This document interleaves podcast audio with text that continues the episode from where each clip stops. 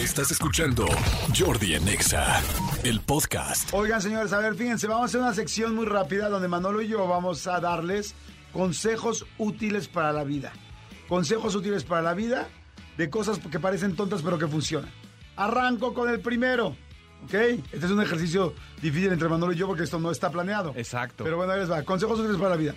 Señores, si ustedes le van a echar limón a algo, para que no se manchen las manos con el limón y se vea más bonito, agarran un tenedor, sacan con el tenedor las, las semillas y luego clavas el tenedor, este, clava- clavas el tenedor en el limón y de atrás nada más lo exprimes y mueves el limón de tu lado, pero mueves el tenedor de tu lado derecho y el limón a tu lado izquierdo como si estuvieras exprimiendo, se exprime precioso, se ve muy bonito, se ve muy nice y no te tienes que manchar, sobre todo en la playa, cuando el limón, si se te cae en las manos, puede ser que te manche por el sol.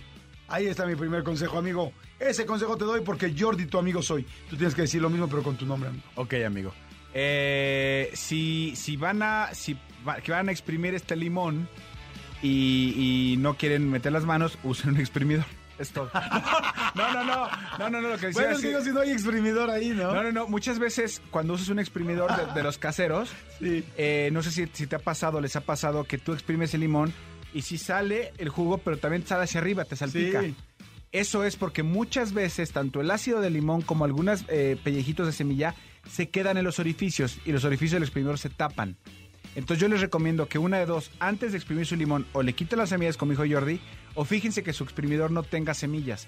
Porque si no, además de que no, de que no van a aprovechar todo el jugo del limón, les va a salpicar para arriba. Ese consejo le doy, porque su amigo Manolo soy. Eso, qué bonito. Haré otro consejo.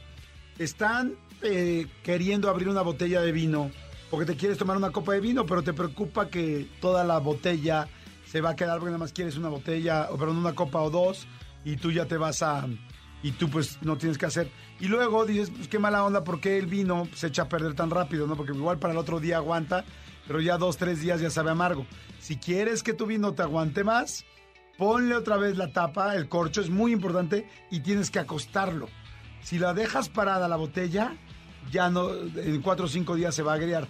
Si lo acuestas y el vino tiene contacto con el corcho, te va a durar como de 10 a 15 días. Ese consejo te doy porque Jordi, tu amigo soy. Está bueno, amigo. Y además si lo metes en el refrigerador para que tenga una cierta temperatura, va a ayudar también. Si alguno de ustedes es como yo, que va a las tortillas, este, a la tortillería, no al súper, sino que vas a la tortillería, que justamente eh, el domingo pasado fui y ya está en 20 el kilo y 1.50 el papel, en, donde, en la tortillería donde yo compro. El 20 papel está caro, ya subió. Sí, 1.50 el papel, antes estaba en 17 y 1 el papel, ahora está 1.50 el papel y 20 el kilo. ¡Malditos! ¡Uy, malditos perritos! Cuando compren su kilo de tortillas, ya sea uno, dos o los que compren, eh, su bonchecito o su... Me da 8 pesos de tortilla porque mucha gente llega y, le- y- y pide el dinero. Antes de que les vayan a, hacer, a, a envolver el papel de estraza o el, pa- o el papel en el que les hacen la tortilla, la tortilla de arriba, volteenla.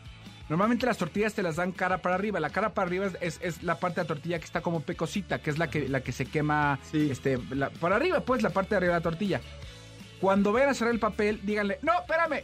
Y la última tortilla, la de hasta arriba, volteenla boca abajo, digamos que eh, eh, pequitas contra pequitas. ¿Por qué?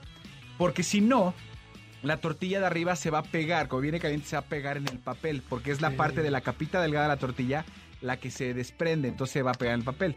Entonces, si ustedes voltean esa, va a llegar a su casa perfectamente bien, no se les va a pegar el papel y ustedes van a poder ya despegar sus tortillas que tienen que hacer cuando lleguen a su casa. Muy Ese bien. consejo les doy porque Manolo su amigo soy. Muy bien, amigo. Sí. Y para finalizar, si tú estás en tu cocina, estás remodelando, tienes un departamento chiquito, una casa chiquita, un lugar y no sabes qué hacer porque no tienes dónde poner el microondas y al mismo tiempo necesitas una campana para poner un extractor, quiero decirles que acaban de salir unos nuevos hornos microondas que en la parte de abajo del horno tienen campana, tienen filtro. Entonces, como hay cocinas muy chiquitas, normal pones el horno microondas arriba de tus parrillas, o sea, arriba de tus hornillas de la estufa.